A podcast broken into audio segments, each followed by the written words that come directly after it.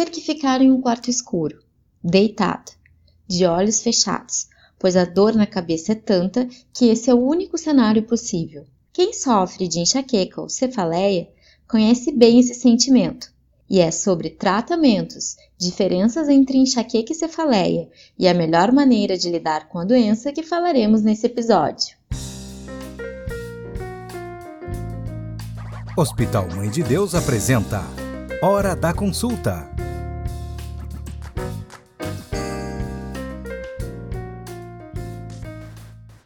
Olá, bem-vindos ao podcast Hora da Consulta, um programa do Hospital Mãe de Deus criado para levar conhecimento e informações sobre as principais dúvidas dos nossos pacientes e da comunidade em geral. Nossos convidados são a neurologista do Corpo Clínico do Hospital Mãe de Deus, doutora Mariana Pontalti, e o também neurologista do Corpo Clínico, doutor Henrique Mor. Muito obrigada pela presença de vocês. Para a gente começar a nossa conversa, vocês poderiam nos explicar o que é enxaqueca e o que é a cefaleia e quais as principais diferenças entre as duas? Boa tarde, Silvana. A gente vai começar então falando assim que cefaleia é o nome que a gente usa para todos os tipos de dor de cabeça, né? Então assim, ela é um sintoma, hum. né?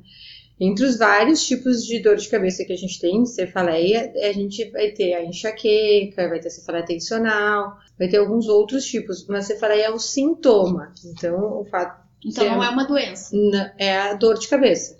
Certo, é a dor em si. Em si. Uhum. É uma palavra de, do jargão médico mesmo, pra, mas que significa exatamente dor de cabeça. Não tem uhum. nenhuma outro significado além de o equivalente leigo da dor de cabeça. Sintoma que pode estar em algumas doenças que a gente vai falar mais adiante. Tá certo. E a enxaqueca, então, seria um quadro mais agudo a enxaqueca é um tipo de dor de cabeça, né? Um tipo de dor de cabeça mais prevalente em mulheres. Ela não é o tipo de dor de cabeça mais frequente. O mais frequente são as cefaleias que a gente chama tensionais, né? Uhum. Mas a dor de cabeça é aquela dor bem conhecida, né? Por ser latejante, né? Teoricamente, de um lado da cabeça, que pode ter náusea, vômito, a luz atrapalha, o barulho atrapalha. A pessoa normalmente diz assim, ah, que tem que apagar tudo e ficar no escuro esperando passar essa é a enxaqueca, né? A gente chama também de migrânia. Mas ela é um tipo de cefaleia. A gente tem mais de 150 tipos de cefaleias. Quais são os tipos de cefaleia mais comuns? Bom, acho que essas uh, a gente pode começar por essas duas principais que a gente falou aqui. Sempre lembrando que a Gente, sempre que a gente fala em cefaleia e dor de cabeça, a gente está falando da mesma coisa. E que, uh, a, então, as dores mais comuns, primeiro, que nem a doutora Mariana falou, primeiro a cefaleia tensional, que é a mais clássica, aquela final do dia, a pessoa está estressado, uma dor mais ou menos na região da frente, mais de trás da cabeça, uma dor mais em pressão. Costuma não estar tá relacionado a náuseas, não estar tá relacionado a alterações visuais aquela dor clássica que via de regra um paracetamol, uma dipirona, um anti-inflamatório cessam, mas que para algumas pessoas pode ser muito incômodo pela frequência com que essa dor ocorre. Mas a dor de cabeça tensional ou a cefaleia tensional é com certeza a, a dor de cabeça mais prevalente. Aí a gente tem a enxaqueca também, que é essa que nós estávamos conversando, diferencia de ser de um lado só, latejante, relacionado muitas vezes a fenômenos visuais, precedendo uh, o início do quadro, com flashes luminosos nos campos periféricos, mais de visão. E a gente entra em outros tipos de dores de cabeça também, né? Por exemplo, uma, um grupo de dores de cabeça, de cabeça chamada cefaleias trigêmino-autonômicas, né? Que costumam ser dores muito mais intensas, de rápida instalação, de um lado da cabeça, relacionada a lacrimejamento, vermelhidão ocular, saída de secreção nasal, que costumam se caracterizar por uma dor que, de instalação rápida e muito mais forte do que essas outras dores que a gente estava conversando até agora. Existe cefaleia ou dor de cabeça relacionada à atividade física, relacionada à atividade sexual, principalmente o orgasmo, dor de cabeça por abuso de analgésicos, que nem a doutora Mariana falou, são mais de uma centena de diagnósticos diferentes de dores de cabeça que o paciente pode vir a ter. Mas essas que eu falei agora, né? Você falou relacionada a período menstrual, por exemplo, até então. E claro, que a gente vai conversar depois as dores de cabeça secundárias a algumas doenças neurológicas, né? Mas via de regra, assim, consultório, hospital, são essas as principais que a gente costuma mais abordar. E uma questão também é que as dores de cabeça, como o Henrique falou, a gente vai, elas são episódicas. Esses pacientes que têm, ah, tem uma dor de cabeça, uma crise de enxaqueca uma vez ou outra e ela resolve. E a gente vai ter as questões que são crônicas, né? Uhum. São os pacientes que têm muitas dores de cabeça, de uma forma assim bem prática, mais de 15 dias por mês.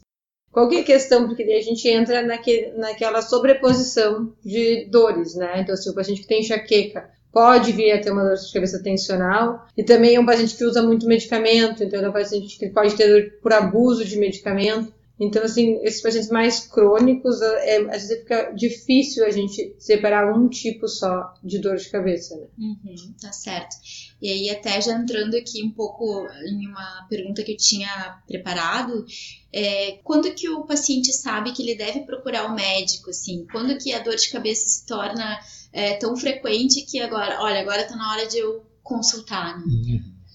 Bom, a questão, assim, a enxaqueca em si é uma dor muito forte e que incapacita, né? Então é aquela dor que o paciente tem que parar de fazer as atividades dele. Quando essa dor de cabeça começa a ficar muito mais frequente, uma vez por semana, duas vezes por semana, a chance de ela cronificar é muito alta, né? A gente tem sinais que são bem clássicos, que a gente diz assim, ah, é uma dor de cabeça que mudou de padrão, mudou de intensidade, tipo, nunca foi tão forte que nem essa dor de cabeça de agora tem uma febre junto, tem crise convulsiva, tem um, a gente chama de déficit neurológico, ah, o braço ficou pesado, o pé ficou pesado, perdi a visão do olho. Esses são sinais que a gente chama de alarme, assim. Então são sinais que levariam a procurar um serviço de emergência, né? Mas a questão, eu acho que é uma questão mais ambulatorial mesmo, né? Esse paciente que tem uma dor de cabeça, que ela é diária, uh, não tem uma necessidade de emergência, mas em que momento eu tenho uhum. que procurar o médico, né? Que essa aqui é a questão, assim, é, o uso de analgésico também é uma coisa que a gente tem que cuidar, porque os pacientes, ah, eu tomo um analgésico porque eu tenho uma dor nas costas, uma dor na cabeça, uma dor na cervical, e esse uso de analgésico também começa a ficar uma coisa frequente, né? Às vezes ele não é primariamente para dor de cabeça, mas ele também acaba interferindo nisso. Então, assim, é, essa mudança da frequência, mesmo que não seja uma dor assim, é, naquele momento só, mas tu vê que essa dor está ficando um pouco mais frequente, ela é um, é um sinal de que a gente precisa fazer um, um tratamento, assim. Uh, é, eu acho, com, pensando no paciente que está experienciando a cefaleia ou a dor de cabeça, eu diria assim, se gerou preocupação, porque a gente re reconhece as nossas próprias dores, né? Uh, então, se a gente acha que fugiu do padrão normal, de uma maneira bem genérica, falando assim, eu sugeriria com certeza buscar atendimento médico, né? Isso falando da maneira mais geral possível. Se te preocupou, vai atrás, tá? Mas claro, que nem a doutora Mariana, ela esmiuçou assim quais que são os fatores médicos que o médico presta atenção, né? Uhum. Que podem pro médico uh, denotar uma gravidade maior da dor. E acho que é isso aí mesmo, de a dor pior que teve na vida, a dor que costumava passar com paracetamol e ibuprofeno e a pessoa tá tomando e não tá melhorando, a dor que fez ela despertar no meio da noite, né? A dor que se instalou de maneira súbita na intensidade máxima, porque a gente sabe que as dores elas vão aumentando gradualmente ao longo de minutos, horas. Mas tem pessoas que têm dores de cabeça súbitas, que no primeiro segundo, às vezes no primeiro minuto, já atinge o máximo de dor. Isso o médico vai também tomar cuidado, além, claro, dessas eh, relacionadas a déficits neurológicos. É, dor durante a atividade física. Atividade física. É uma coisa que chama bastante atenção, né? Não é comum a gente ter dor durante a atividade uhum. física. Então, assim, eu acho essa, essa é a questão. Coisas de emergência são isso. Ah, teve crise convulsiva, uma dor horrível, ok. Mas, como o Dr. Henrique falou, a gente também está vivendo um período que as dores de cabeça estão mudando, né? Então, assim, estão se tornando mais frequentes e a gente realmente tem que avaliar isso. Acho que a mensagem que fica para essa pergunta é: te preocupou, vai atrás. né? Acho que é isso que é o principal. Perfeito. Hum. E quais são os principais tratamentos, assim? Claro que cada paciente é um paciente, né? E a gente tem aí vários tipos de dores de cabeça, mas assim, é, quais os tratamentos mais comuns, assim, para as dores de cabeça em geral? Bom, vamos começar assim. A gente vai fazer, a, a gente vai falar da parte médica, mas a gente não pode esquecer que qualquer dor de cabeça vai começar a ser medidas comportamentais. O paciente, quem tem dor de cabeça, quem é o paciente enxaquecoso, com cefaleia tensional, ele tem que ser um paciente, uma pessoa regrada. Então, assim, não tem fórmula mágica. Tem que dormir 6 a 8 horas, tem que ter as refeições bem feitas, não pode ter um jejum prolongado, tem que ter atividade física. Assim, essas medidas comportamentais elas, elas interferem em qualquer tipo de dor de cabeça. Né? Então, assim, essas são aquelas medidas que as pessoas chegam no consultório e a gente reforça, reforça. E quando eles conseguem colocar isso na rotina, eles veem que isso realmente melhora bastante a qualidade. E daí sim, quando tu sai da rotina, tu já sabe, ah, naquela noite eu não dormi bem, eu tive dor de cabeça no dia seguinte, eu fiz jejum muito prolongado, eu vou ter crise de enxaqueca na sequência. Então, assim, essas medidas são fundamentais. Uhum. O tratamento da enxaqueca é muito individualizado tem algumas medicações que a gente já usa há bastante tempo. Esse é um problema da enxaqueca, né? A gente sabe que o índice de pacientes que não toleram os tratamentos contínuos a longo prazo é muito grande. A gente estima que em torno de 50% a 60% dos pacientes suspendam o tratamento em até um ano por efeitos colaterais. É muita gente. E as medicações não eram as melhores que tinham, né? Então, assim, a gente usava o que os pacientes veem no consultório, ah, mas isso é um antidepressivo, isso é um anticonvulsivante, isso é um remédio para pressão.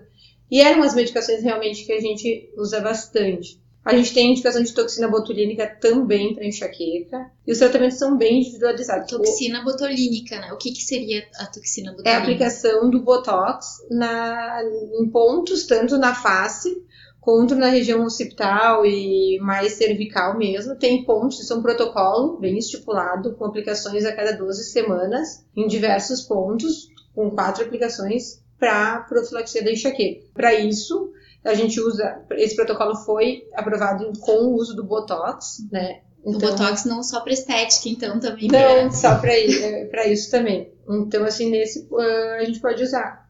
E hoje a gente tem medicações que entraram no Brasil agora nesse último ano, né? Que são o que a gente chama de anticorpos monoclonais, que são o que tem de mais moderno na, na enxaqueca. A gente tem já alguns pacientes já usando tanto em Porto Alegre no estado, com uma resposta assim muito boa, mas para casos selecionados. Sim, casos específicos. É. Uh, eu acho que é bem isso mesmo, uh, dividindo o tratamento, que nem a doutora Mariana falou, em medidas não medicamentosas, né, que são essas aí. Aí a gente entra, para todas as dores, sempre tem um tratamento abortivo de crise, que é um paracetamol, um ibuprofeno para quem tem cefaleia tensional, às vezes um Sumax, por exemplo, para quem tem enxaqueca, né? E outros tipos de dores, por exemplo, uma chamada cluster oxigênio, outra chamada hemicrânia paroxística, endometacina. Então, cada tipo de dor tem um tratamento abortivo. Uhum. Esse tratamento vai te aliviar da crise na hora. Na hora, né? Na hora. Mas, Mas não vai ter, prazo... a longo prazo não tem nenhuma, nenhuma, nenhuma, nenhum efeito, né? Uhum.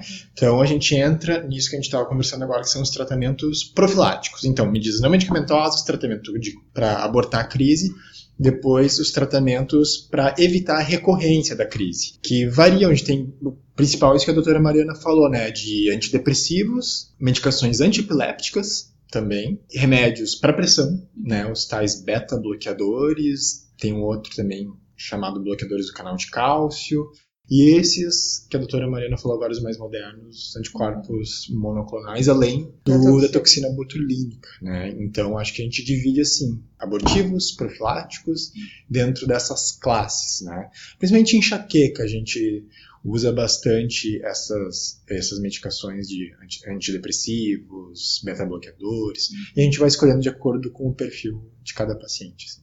Tá certo. E já falando em paciente, Quais são as principais dúvidas que os pacientes trazem para o consultório, tanto é, para reconhecer a dor quanto para tratamento?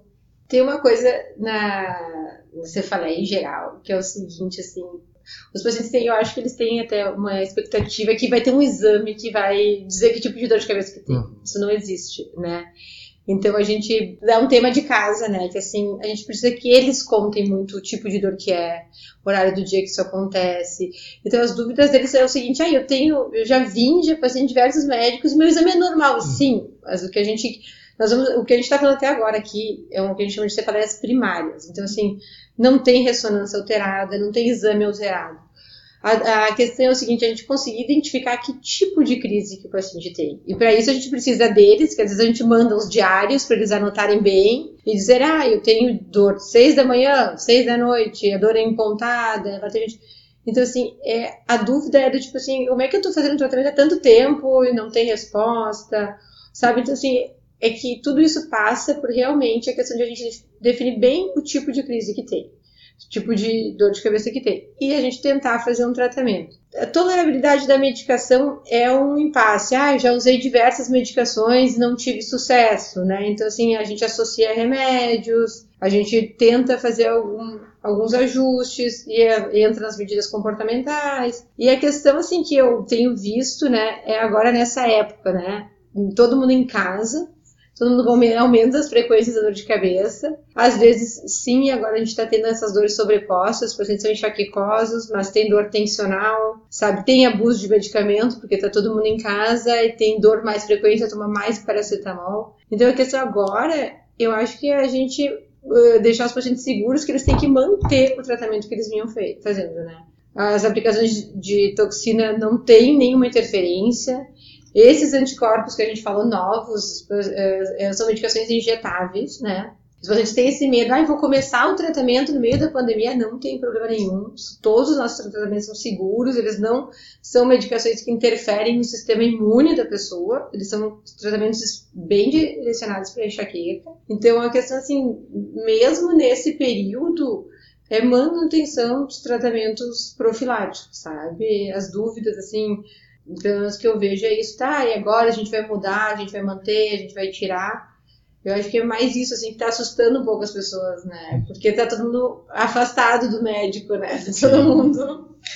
Uh, é, eu acho que quando o paciente busca um médico ou um neurologista no consultório, a primeira coisa, as pessoas têm medo de ter alguma doença grave, né? Ah, tem um tumor, uhum. tive AVC, tem um aneurisma, tem algo. Sempre quando a, a dor preocupa a pessoa, já vem na, na, mente uma doença no cérebro, né?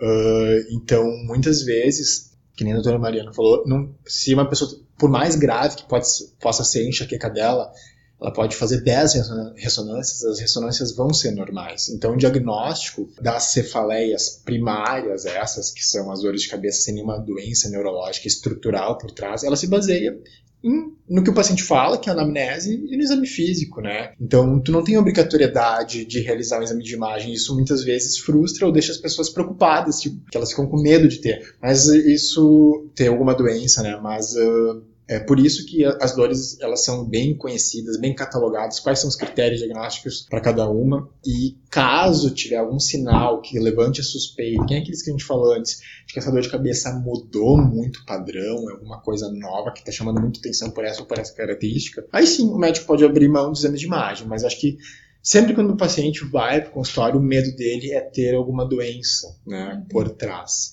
conhecendo a natureza das dores, a gente pode saber se indica ou não algum exame complementar. Né? Mas às vezes é difícil uh, querer convencer, convencer de que não, é, é, uma enxaqueca, tem tratamento. Uh, mas sim, as dores elas costumam ser bem reconhecíveis, terem, seguirem padrões assim. E aí, quando sai do padrão, daí tanto o paciente quanto o médico abrem um olho. É mais rápido pedir um exame. É, é mais demorado a gente explicar o que está é. acontecendo. acho que isso é bem importante, então, a gente falar, né? Que assim, não existe um exame que vá diagnosticar se a pessoa tem um problema de enxaqueca ou de cefaleia aguda, uhum. né, enfim, uhum. uh, o que existe é uma percepção do, de onde essa dor uh, se manifesta, como. enquanto como, como ela se manifesta, isso que é mais importante. Isso, exatamente. O, a natureza da dor, ela diz muito pro médico, né? Então, uh, não, não existe um exame que vai diferenciar enxaqueca de cefaleia tensional ou uma cefaleia cluster. Isso é dados, são dados clínicos que vão diferenciar. História do paciente. História do paciente. Tá certo. E nesse momento de pandemia que a gente está passando, né? Como ter coragem para iniciar ou até para não interromper um tratamento, né? Em meio a tudo isso que a gente está vivendo.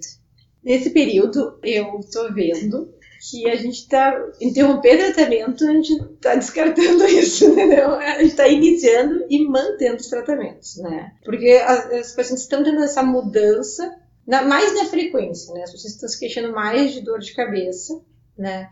Uh, e fora de rotina, né? A gente está até agora falando que os pacientes que são enxaquecosos, que têm dor de cabeça, eles têm que ter uma rotina e nós estamos completamente fora de rotina, né? Então a gente não tem como dizer para os pacientes, ah, mas eu que continuar fazendo atividade física. Tem que... A gente entende a situação que está se passando. Então é um momento realmente a gente ajustar isso para conseguir, vamos dizer assim, conseguir minimizar os danos da dor de cabeça, porque o mais importante, assim, uh, falando da, da enxaqueca, que é a dor que atinge qual que é o problema disso? A dor de a enxaqueca ela vai atingir mulheres na idade completamente produtiva, né? 25, 30, 35, 40, 45 anos, então assim, no auge da produtividade. Essas pessoas, quando elas não conseguem trabalhar, é uma coisa, mas e os dias que elas trabalham, que a gente chama de presenteísmo, mas não rendem, é outro. Então, assim, a gente está com todo mundo fazendo home office, todo mundo sobrecarregado, todo mundo cheio de coisas, e essa que é a questão. Às vezes estão fazendo as, as atividades, mas com uma condição inferior do que poderiam estar fazendo, né? Então, assim, não é, eu acho que não é o momento para a gente pensar em alterar esses tratamentos. É o momento de eles continuarem fazendo eh, essas visitas regulares, né? Porque os pacientes a gente vê, eles, ah, não é um paciente que vem frequentemente no consultório, uhum. né? Porque as medicações precisam desse tempo para agir. Então, assim, é o período de manutenção e tentar manter a rotina de quem consegue. É, a quarentena é ninguém passa ileso a ela, é uma acho que gera um estresse em absolutamente todo mundo, né? Algum grau de estresse. A questão do home office, eu digo até por mim que apesar de não estar em home office, a demanda por coisas de celular aumentou muito. Então, pessoa chega em casa depois do trabalho, mas fica respondendo coisas às vezes até 8, 9 da noite.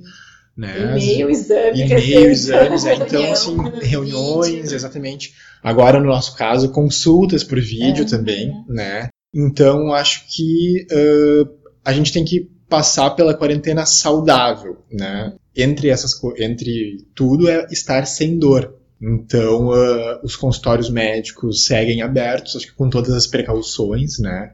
Horários reduzidos, vendo pacientes assim mais espaçados, máscara, álcool gel, evitar aglomerações, mas assim, os problemas médicos, além do coronavírus, eles seguem existindo, né? E a pior coisa que pode acontecer são as pessoas não manterem seus tratamentos prévios e não buscarem uh, os médicos por coisas que naturalmente elas buscariam, porque isso vai gerar estresse, vai gerar dor, as pessoas vão ficar sem diagnóstico, sem tratamento, mais ansiosas. Além do consultório, né, para evitar chegar numa emergência, a gente sempre tem, uh, tem proposto fazer consultas por vídeo, né? Uhum. Então tem meios para chegar no médico. Então acho que o mais importante é buscar ajuda, né? Não ficar com a dúvida, com o sofrimento ou com a dor em casa que a quarentena tornou tudo, potencializou tudo, né?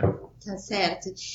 E muitas pessoas, a gente já falou um pouquinho disso aqui, mas muitas pessoas se automedicam, né? Quando uhum. tem dor de cabeça. E chegando a tomar até com frequência remédios pesados. Qual é a principal consequência dessa atitude para o nosso organismo? A automedicação, que é, é muito fácil comprar um analgésico. Né? Acho que há pouco tempo atrás se vendia em supermercado, imposto até. Então, analgésicos simples como paracetamol, manimesulida, ibuprofeno, eles têm seus efeitos adversos, tá? Por exemplo, o paracetamol pode ser muito tóxico para o fígado em doses altas, né? Uh, anti-inflamatórios problemas renais, né, problemas estomacais, até hemorragia em casos graves, né? Então, a automedicação, ela, ela é um problema, né? Então, às vezes as pessoas vão atrás de analgésicos mais potentes, como derivados da morfina, como codeína, tramadol. Claro, são medicações que precisam de receita médica, mas às vezes são pessoas que usam por outro motivo já e acabam tomando para dor de cabeça. Então, a automedicação, quando ela é muito esporádica e, e assim, as pessoas têm dor uh, eventual, é inevitável que tu se automedique, é natural e acho que salutar até, né? Mas, uh, que nem a doutora, a doutora, a doutora Mariana falou antes, 15 dias de dor de cabeça por mês, se tu tiver, são 15 dias que tu vai te automedicar no mês, né? Aí já muda de cenário, não é aquela pessoa que tem uma cefaleia por mês, a cada dois meses, e se automedica. As pessoas que começam a ter cefaleia frequente são pessoas que usam analgésicos frequentes. Isso traz problema nesses órgãos que eu falei, a, a, até uma situação que para nós é bem difícil de tratar, que é a cefaleia por abuso de analgésico, né? Que a pessoa abusou tanto de analgésico, já modificou tanto a percepção do corpo à dor, né? Que a medicação faz com que a pessoa tenha uma resposta constante, uma uma, o corpo perceba estímulos que não causariam a dor como dor constante, que está sempre bloqueando a dor, sempre bloqueando a dor, e a dor dá um jeito de aparecer. Resumidamente é isso. E para nós é bem difícil de tratar essas cefaleias por abuso de analgésico. Então acho que é mais efeitos adversos e uma alterar muito a tolerância à medicação, quando tu ficar, botar entre aspas aqui, viciado e não responder mais. É, eu vejo assim que a gente né, é muito engraçado no consultório, no ambulatório. A gente diz para os pacientes assim: ah, então agora até a próxima consulta eu quero que o senhor anote tudo que o senhor usa de comprimido para dor. Eles não têm noção de quanto eles usam. E eu sei uma coisa fácil é perguntar assim: uma cartelinha de paracetamol tem 10 Quantos dura um mês uma cartelinha? Não, tipo assim, nossa, uma cartelinha 10 comprimidos de ação, a gente não existe um número meio mágico, mas eu digo assim, ah, as pessoas que usam entre 10, 15 comprimidos de analgésico por mês, a gente já considera isso uma dose de abuso. Então, assim, é uma cartelinha, uma cartelinha um pouquinho, sabe? Então, as pessoas não têm essa concepção. E isso é mais um sinal de que o tratamento está errado, né? Então, assim, ninguém pode ter dor contínua e está usando um analgésico todos os dias, isso não é normal. Daí entra naquilo que a gente falou, que é o momento de a gente fazer um planejamento dessa dor, fazer uma profilaxia. Vamos começar a mudar o tratamento para a gente não vir a ter dor. É né? que acaba sendo mais fácil, né? Eu vou ali, tomo comprimido, uhum. ao invés de ter que investigar e mudar meus hábitos, né? Muitas vezes. Com Eu certeza. acho que também tem uma questão de cultura. Se a gente falou dos normais, assim, que é o paracetamol, de pirona, que as pessoas não consideram analgésico, né? A gente vai entrar no Dorflex, o esses relaxantes musculares com anti-inflamatório, ninguém considera isso um remédio. Todo mundo tem na carteira e vai tomando de vez em quando, né? Então, assim, isso sim é um dano, sabe? As pessoas, eu acho que ninguém mensura direito quantos comprimidos e qual, qual é a frequência que usa. Senão todo mundo vai se apavorar quando ver.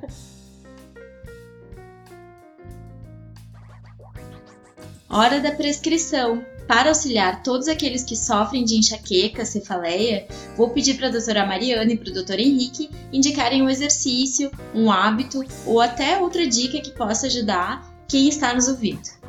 Bom, eu acho que uma coisa bem importante é preservar o sono, né? Então, entre 6 a 8 horas, e 6 a 8 horas. Não adianta a pessoa, naquele dia que tá, ah, dormir pouco durante a semana, vou dormir 12 horas. Tipo, isso também é prejudicial, né?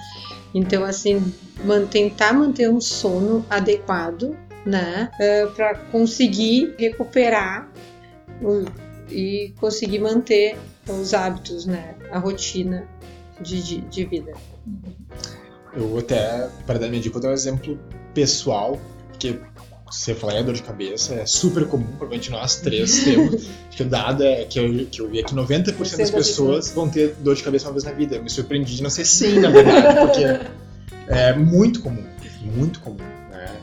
Uh, e eu, eu lembro durante a dificuldade, eu tinha muita cefaleia tensional e como eu era quase um leigo na época, eu achava também que pudesse ter um tumor cerebral, né? Mas para mim, uma atividade física, eu diria, sabe? Que no final eu não fiz nenhuma tomografia ou ressonância porque eu fiquei sem dor. Até hoje a dor acaba sendo bem controlada porque uh, atividade física, aí fica a cargo cada um escolher a sua, né? Mas eu acho que tem muito impacto.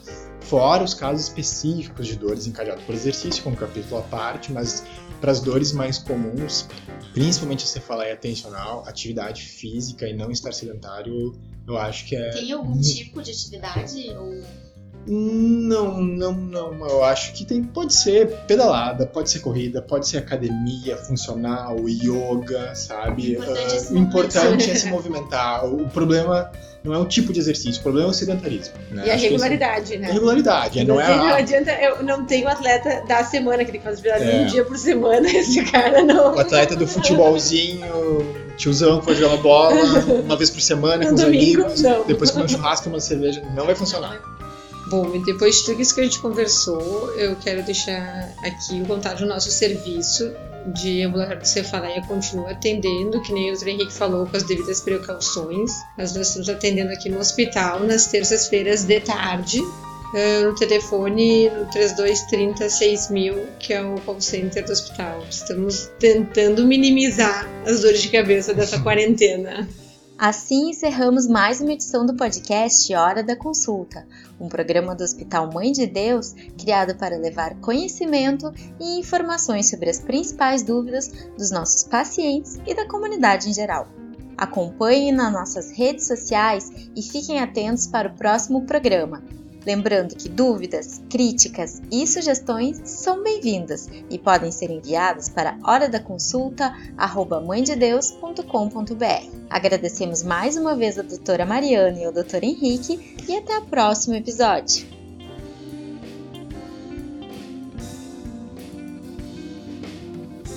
Você ouviu Hora da Consulta, oferecido por Hospital Mãe de Deus